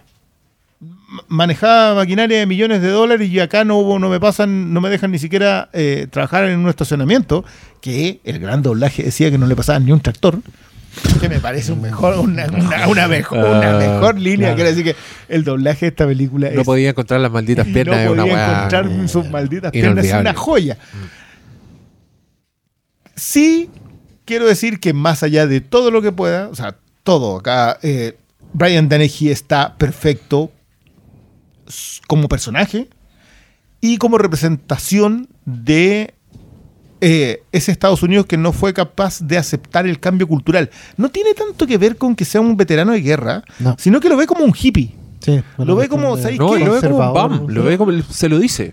Vago. quiero no vagos. quiero vagos en mi pueblo porque y, el, y en mi pueblo esta idea de no voy a aceptar a gente nosotros somos una comunidad, somos una comunidad, por eso digo que para mí la lectura de inmigración también funciona. Claro, pero, pero el, tema, el tema es quién es John Rambo. Claro, porque Rambo se activa con, los flashbacks de tortura. Mm, Ahí es cuando entra la, la, máquina asesina y, y, ese, ese lado también está. O sea, el, el weón... Eh, eh, hay cierto goce en ver la máquina asesina reaccionando a los, a, los pacos de, pueblo, ¿cachai? Como porque el weón les lleva esa brutalidad y, tiene toda esa secuencia en el, en acecho en el bosque, que, que es, sí, pues, y, es más que película de acción en ese sentido, porque tú estás, no alcanzas más, más, claro, y tiene acción bien espectacular, tiene acción de, de estos de estos patrullas antiguas haciéndose pico, los autos saltando. Unas palabras para Jerry Goldsmith. Unas palabras, por favor, para Jerry Goldsmith. Yo yo sé puros que temas. Oye, pero puros temas. Esta cuestión no para, weón. impresionante. Este, no, le da toda la onda la weá. Todo, toda la onda 80, fines de los 70, porque, fines de los 70. película sí, esto, este 82. Mm. Claro, la película transcurre en el 82, pero él dice que hace cuatro años que volvió de Vietnam. Así que debe haber sido no, la película de transcurrir en el 75, que, 76. que es un proyecto que se venía trabajando desde los 70. bueno, no encontraron, el, todo no, no encontraron el actor. No, o sea, encontraron a Dustin Hoffman y les dijo que no. Yo, esa, mm quiero decir eso, ese detalle. Yo, a mí me ha hecho muy mal saber que esta, esta novela termina mm. distinto. Termina con. Termina con la ejecución de John Rambo. Por parte de. La novela, por parte de Trotman. En la novela. En la película, el final alternativo que ellos filmaron, eh, era una especie de ejecución, pero básicamente era Rambo pasándole la, el arma, Trotman tomándola, y cuando Trotman quiere evitar usarla, John Rambo lo obliga. Igual termina muerto, pero, pero, en la es más suicidio. Es más suicidio. En la novela es la ejecución, es rodillas. Es un acto de piedad. Es un acto de piedad. Que de hecho, en la película está. Lo dice el mismo personaje del sheriff de Brian Dennehy. Le dice: Tú venías a una de dos cosas. O, a, llevarte el cadáver que se lo hubiese echado alguien más, o a echártelo tú mismo. esa conversación en el bar, que no tenía registro de ella. Esto es lo otro, que, esto es una película que como de alguna manera uno se olvida, se queda, ah, se queda como, como, niño. Claro, como las secuencias donde saliendo los ojos del barro y cuestiones y otras Se cose los brazos. Claro, pero, pero no. Los ratones, weón. Esa escena es. No, hay, hay, secuencias del doble de acción en la moto que yo lo aplaudo. esas cuestiones son súper. O sea, hoy día son difíciles. sí, y algo, y algo que tiene esta película es que se ve más real mm. que la mierda. Esa weá también pasa cuando ya cruza cierta barrera temporal. Sí. O sea, acá el weón está colgando un risco, está colgando un risco cuando está cagado frío, ese, ese cristiano está cagado frío. No, pues, y no se, ve no se ven las pinturas como en, en no, los, no, que, Yo solo quería decir dos cosas para hacer la corta. Número uno, cuando la, gente dice, no, es que Stallone actúa como el hoyo. Eh, para mí, ve Rocky, ve Rambo, o sea, ve y Copland. y ve Copland. El tipo eh, ahora, obviamente son 3 de fue abrumado, fue abrumado por el icono de acción, pero Stallone yo lo defiendo. tiene, un registro. Yo a Slide, yo Slide siempre le voy a tener cariño porque igual me acerca al tiempo de mi papá. Mi papá, mi papá era de los que decía, eh, creo que es la 2, que hay un diálogo que es como, Rambo, ¿qué? Y mi papá, de repente, como que decía, y yo sabía que tenía que ponerle una película a Stallone porque me decía, como que me quedé y me decía, Rambo, ¿qué? Bueno, Ese era el tu país te eh, necesita. Claro, ¿cachai? Para mí, eh, Sylvester eh, por algo fue la estrella, la estrella de Hollywood que fue. Yo, yo, yo igual quiero decir que, la cantidad de diálogos que se te quedan de esta película que no son de esta película. No, y, las pequeñas cosas, la mirada, la, forma, la forma en que Stallone eh, dice los diálogos, para mí es perfecto. es porque los tiene, porque tiene poco. Y creo que es como Schwarzenegger, mientras menos diálogos tiene mejor en la película. Por otro lado, para mí, First Blood es una de las mejores películas de acción de los 80 y por ende de la historia, junto obviamente a eh, Depredador, Robocop y Aliens, ¿cachai? Entonces, para mí, este es un santo grial. Entonces, yo cada vez que vuelvo a esto es como, para mí, volver a casa. Yo, no es que me la repita todos los años, esa para mí no es tiburón, ¿cachai? Que esa película yo me la repito muy seguido. Pero, First Blood, cada vez que, que vuelvo a esta película, para mí es volver a, a tiempos pasados, volver a ver películas con mi papá, a ver las películas que yo veía en la tele, a ver películas que yo me repetía siempre. Si dan First Blood, yo me la veía, no me la perdía. Como que me programaba, ya, esta weá es la que veo. Entonces, para mí es una. Eh, tiene ganado el, la definición de clásico. Es una gran película. Más allá de que las secuelas se fueron a la chucha, aunque yo defienda una u otra por otras razones. Le quedan poquitos días en movie, así que vean la Veanla al tiro. Sí, vayan a ver First Blood y vean esa nomás. Ahí están. Están, al, otro lado. Van a decir, oye, pero Rambo es increíble, vamos, busquemos las otras. No, no, no, no, es necesario. No sean. No es necesario. Lo cual nos lleva a la última letra del día, que es la letra K. Vamos, Cristian Briones. Killing them softly. Mátalos suavemente. Eh, de don Andrew Dominic. Andrew Dominic. Director de todo lo que tú digas. Eh, ¿Por qué? Porque queréis terminar luego. Para terminar. No, énfasis, po, como para tu eco. Mira, yo quiero decir que esta, esta una, yo había visto también. no, no lo dijiste. Andrew, Dominic, si lo di. De, es que quiero. para, allá voy, para allá voy. Eh, yo había visto eh, el asesinato de Jesse James por el cobarde Robert Ford hace sus buenos años, digo. Eh, me había encantado. joya. joya. Yo creo que decir que cualquier cosa que de alguna manera se siente influenciada por Terence Malick, el Terence Malick de principio del, del para mí está bien. Yo, vos dale. Se sentía así. No vi Killing Them Softly porque uno a veces no tiene tiempo, weón. No la Estuvo en pocas salas. Eh, exacto. Y llego a Blonde, cuando llega a Blonde digo, pero, pero este es el director del asesinato de Jesse James, vamos a ver la otra que tengo entre medio, que la tenía. Yo, este es un fenómeno que me ocurre muy frecuentemente, me dejo cuestiones y digo, oh, esta la voy a ver después. Y ahí queda. Llegué, la tomé, la vi. ¿A quién no la ha pasado? Pero si nos pasa a nosotros y que te, que te las compramos. Imagínate.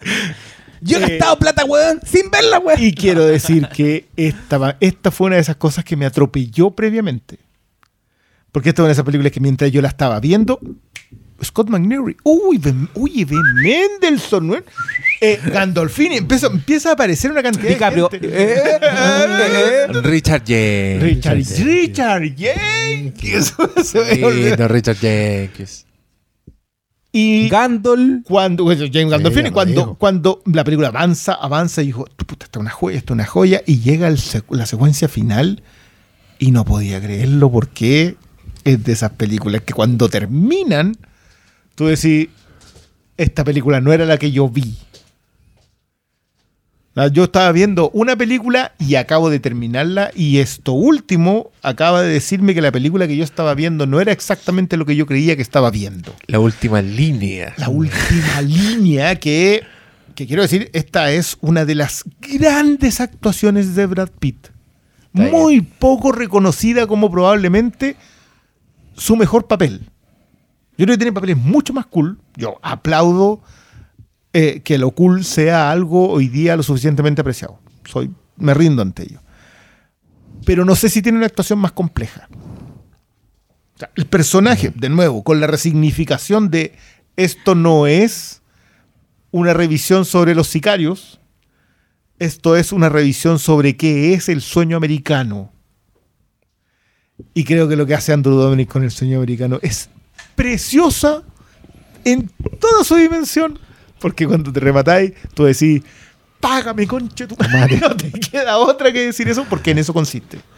Eh, una maravilla. Creo que Dominic debe tener una de las filmografías más perfectas de las últimas dos décadas. Porque tampoco tiene mucho, el hombre se prodiga poco.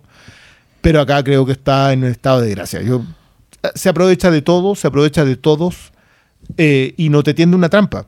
Es transparente en lo que te quería contar, solamente que tú no lo ves porque estás concentrado en, la, en las en el artilugio y el artilugio también funciona de manera extraordinaria. El artilugio es buenísimo. Extraordinario. Entonces, claro, te concentras en eso y cuando llegué al final decís, ah, espera, espera, espera, espera. Y te vas de nuevo al principio. a, mí lo que me ocurrió, para hacer la cortita, eh, es que cuando yo vi esta película por primera vez cuando se estrenó, la encontré muy buena. Obviamente porque el artilugio está muy bien contado. Con el paso del tiempo, en esta. Creo que es la segunda revisión, no, recuerdo haberla visto entre medio. El contexto, el contexto de Estados Unidos, la discusión, eh, eh, el, estar situada en medio de, de la campaña presidencial, eh, me hizo valorarla aún más. Creo que eso es un plus que no lo vi la primera vez. O sea, sí lo vi, era un contexto, pero ahora más, eh, con el tiempo más en perspectiva, creo que le da un plus a la película que es demasiado buena para lo que quiere decir. Entonces, claro, la primera vez que tú la viste, te enganché con el cómo. La película está muy bien hecha. Eh, Brad Pitt está muy bien, todos los secundarios, joya. Oh. Todos los que nombraste al principio, joya. Eh, la película es muy entretenida más encima por cómo está relatado el caso. Claro. Pero, ¿Qué tuvieron que hacer? ¿Qué tuvieron que hacer? Rey Liotta, Pero Rey Liotta, sí. Rey Liotta. Y el contexto, pero el contexto, que está más encima desde la primera escena, porque ahora, claro, Es que claro, es que uno no lo ve, po. Es que más encima, mira, a mí, ya, voy a sacar el, el, el factor dinastía. El haber ido a Estados Unidos, el haber visto eh, las dos caras de la moneda. El lado eh, el lado eh, con poder adquisitivo y el, lado que no es con poder adquisitivo, te da una perspectiva de, un país que la primera vez, por no conocerlo, o sea, lo conocía por lo que uno leía, eh, no estaba ahí. Entonces, claro, po, yo vi a, este tipo de gente que son los ladrones que andan robando, los vi en la calle. Los vi, ¿cachai? Entonces, ver ese contexto, eh, como que me revalorizó la película y Veanla, weón. Se estrena ahora. Y creo que es sí. una gran película. El dejamos pegar si enganché, yo creo que podía enganchar muy fácilmente con esta película por el cómo te cuentan todo. Pero el por qué le da un plus a esta película que eh, la primera vez no lo tomé tan en cuenta como lo tomo ahora. Mm. de hecho, yo ahí solo hago. De hecho, a mí me pasó que yo no la había visto. Oh. Yo no la había visto. Y pero, pero mientras la veía, me concentré mucho en por qué no la había visto. Y algo parecido a lo que tú dijiste como que estaba ahí, como que, bueno, la, tapa no te dice nada, la portada no te dice nada. Imagino que la película también puede haber sido difícil de marketear. Ah. Pero yo en su momento, ahora viéndola, sentía que era una película que básicamente le han echado tierra. Porque lo que está diciendo es muy poco conveniente. ¿Cachai? Es justamente en un contexto en que esa, esa campaña presidencial para Estados Unidos era muy importante, eh, sí, en un factor económico, pero también en un factor eh, valórico. Y eh, esa campaña requería mucho de una épica de buenos contra malos. Era un momento histórico en el que... Muy, muy importante. después de todo ese conflicto de guerra Irak, de Bush, todo eso, todo lo que vivimos post, post y post. Eh, change, Si era la web así. 9 de septiembre del 2001. 11. O sea, 11, 11 de septiembre. 9 11 11 septiembre. Sí, 11 de septiembre del 2001. Eh, es un. Es un quiebre. Quiebre de país que yo vi en esta película. Entonces, claro, la primera vez que lo vi. Y, eso, y lo que no está sé haciendo... si, habrá sido porque había pasado muy poco tiempo o porque. No, no, no, Es uno de los grandes méritos de esta película. Es contemporánea la weá. Es muy contemporánea. Lo, que, hace, en el momento. lo que hace Dominic es decir, ustedes piensan que estamos viviendo un momento histórico, pero en realidad esta weá no cambia. Y esa, esa es la razón que, yo, cuando yo la estaba viendo sentía, esta película no sé si consciente o inconscientemente, pero le echaron tierra. Esta no es una película que ninguna de las dos partes quiera ver. ¿Cachai? Porque es una película que básicamente te dice el emperador va en pelotas por ahí. ¿Cachai? Nació en pelota. Nació en pelota y, no tiene ropa. Eh, o sea, le pone una, un torpedo a la épica del cambio que es bien duro. Y ahora una campaña habla de cambio. exactamente. y en el momento en que lo hace, la película es contemporánea, es del 2007. Mm. ¿Cachai? O sea, no está hablando de.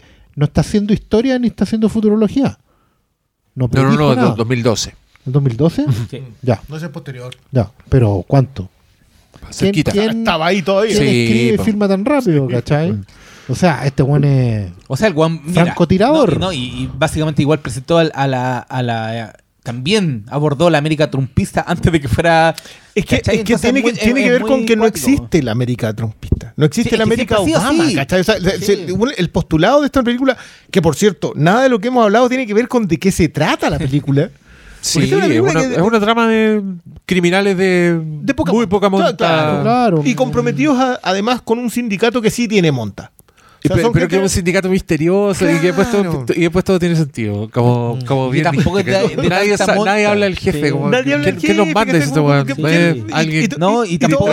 Mira, tampoco tienen tanta monta si andan preocupados de juegos de póker como los que muestran acá. Claro, pero, pero, pero tiene que ver con eso, claro. acá hay gente que considera esto su trabajo. El delincuente considera ese su trabajo. ¿Y por qué? Porque, como alguna vez lo dijo el Diego a propósito de la, de la que definió como la trilogía El sueño americano de Scorsese, que era Goodfellas Casino, el eh, Low Wall Street, que tiene que ver con gente que sueña el sueño, lo vive y el sueño les falla. Lo que hace Killing Softly y lo que hace Dominic de manera bien, bien eh, explícita después de que lo ves en perspectiva, porque como que mientras la estáis viendo no, ves eso, pero después decís, claro que era eso lo que está hablando. Es decir, loco, esto, nunca pasó. Mm. Este, este, Estados Unidos es Estados Unidos en el sueño, nunca existió. Esto se trata única y exclusivamente de si yo hice algo, vos me pagáis. Change. Todo se paga. Que esto vaya a cambiar, que esta cuestión en realidad hay una esperanza, porque, porque por primera vez para el presidente negro. It's all business. Nada personal. No, y ahora págame, conche no, Para mí, para mí es peor incluso que el, remate es cuando Brad Pitt en un momento pasa, mira la tele y dice, cacha este weón. Nada más. No, ahora, no, es como, ahora va a decir esta weá. Y la dice. Y la dice, ¿cachai? ¿Por qué? porque son, porque de alguna manera, en ese nivel de esa gente que ha tenido que sufrir el sueño, vivirlo, soñarlo, sangrarlo, el sueño es eso, pues, es real. Tú tenés que hacer tu pega y por tu pega te tienen que pagar. Y eso es todo. A eso se reduce. Y, y, ojo cómo se relaciona con justamente Jesse James. Sí. Y Blonde. Mucho. Hay mucha lectura intertexto entre las tres Dominic aborda la ilusión. Mm. La ilusión de, una cuestión, mm. de una América que nunca fue. Esto, nunca pasó. La idea de que América fue un imperio fundado en el sueño americano no existe. no hay comunidad. no, hay comunidad. todos van por su cuenta. Jefferson dijo una hueá bonita porque no le quería pagar impuestos a los ingleses. y porque se quería seguir tirando yo, las Yo solo quería como agregar que viendo esta película y, hace. creo que hace como cinco meses me repetí Jesse James. Eh, me hacen justificar que en este podcast hayamos defendido a Blonde. No, no, no, pre, pre, pre, toda la. Petro, antes de que, que era zorra con esa película, creo que no estuvimos en lo incorrecto. Creo que si me la vuelvo a repetir, voy a seguir defendiéndola por lo que es, porque, claro, es fácil como centrarse en, un aspecto que creo que el que eh, perturba la mirada, pero también con esta película hay todo un contexto que a mí me hizo valorarla aún más. Entonces, el cuerpo de la obra, que es como lo que llamamos. cuando, cuando tú decís, este tipo, este es un hombre con un plan. Me, pasó con esta wea como, yo esta wea la vi y lo vi, pero ahora lo estoy, no sé el término, se la sintiendo, pero vi cosas que. Ah, o valoré cosas que antes no había valorado. Y entonces. El esta mismo fenómeno que ocurre con First Blood. First Blood, con el tiempo, tú te vas dando cuenta de que en realidad estaba contando una historia que, claro, tú uno dice, una gran película de acción. Bueno, no pasa tanto en acción pero las cosas que pasan son profundísimas. Tiene que, y, en, esta pasa lo mismo. El artilugio es muy bueno, la historia es muy buena. Mi aplauso por McNair y Mendelssohn, que son unos el director creen igual.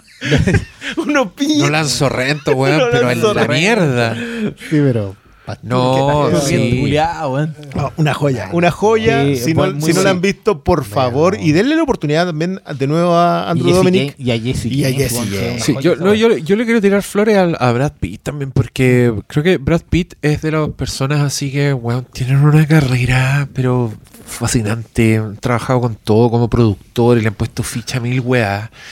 Y este es claramente un proyecto que levanta el plan B. Está de productor, eh, es, estrella, y la película es bien.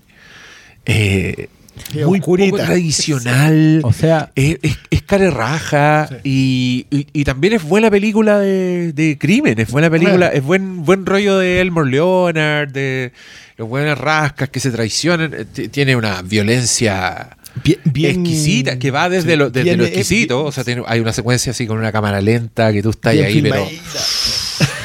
Y después hay momentos de violencia que son chocantísimos, que tú que hay así. Es, que, yo creo que. bueno, rara vez le tiramos ese tipo de flores, pero creo que Dominic, aparte de cualquier elemento subtextual, es un tipo que plasma muy bien en las imágenes. Mm.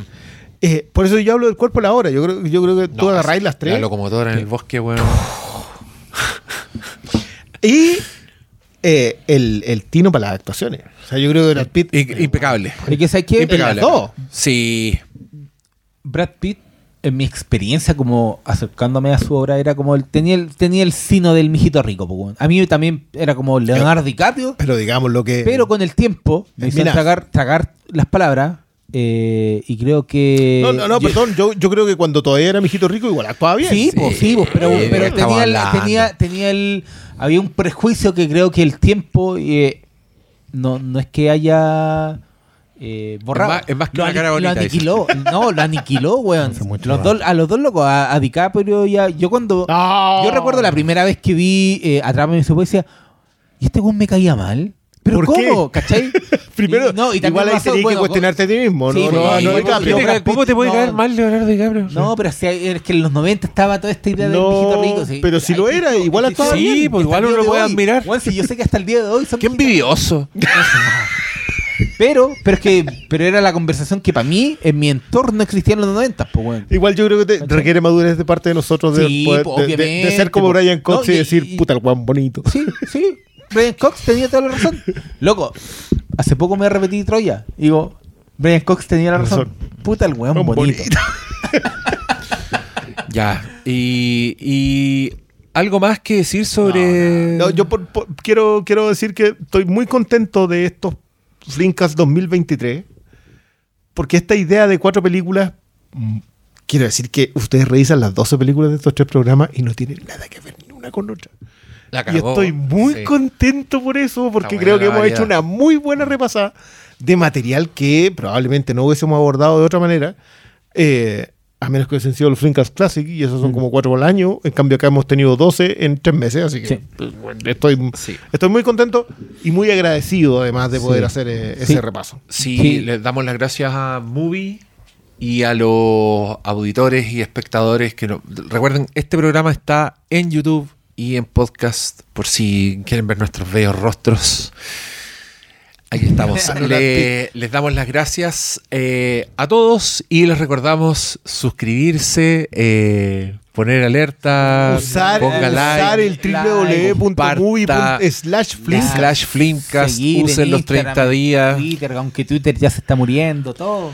no, y sabes lo que, lo que sirve harto, eh, evaluar pongan estrellas en Spotify, en, todas partes y, dejen dejen review, dejen reseña. Comentarios. En Apple. Entonces, eso ayuda. Y escríbanos por redes sociales. Nosotros, creo Arroba que doctor malo. No, los cuatro somos súper activos en Twitter. Ah. si nos escriben o en, en, Instagram. Yo estoy menos, sí. Les vamos, les vamos a ah. responder. Sí, estoy lento. Y, y se aprecian cuando no. Y si. Y, cuando vean las películas, si no les gustó, díganos por qué. Sí, también, ¿cachai? Yo no yo cuando digo veamos esto no es pensando que a todos les va a gustar. Yo a mí me gusta más esta idea de desafiar a la audiencia y, si les gusta, bacán. a mí lo único lo único que me alegaron fue que fueron a ver Near Dark, la recomendación del Pastor Sala, y ya no estaba.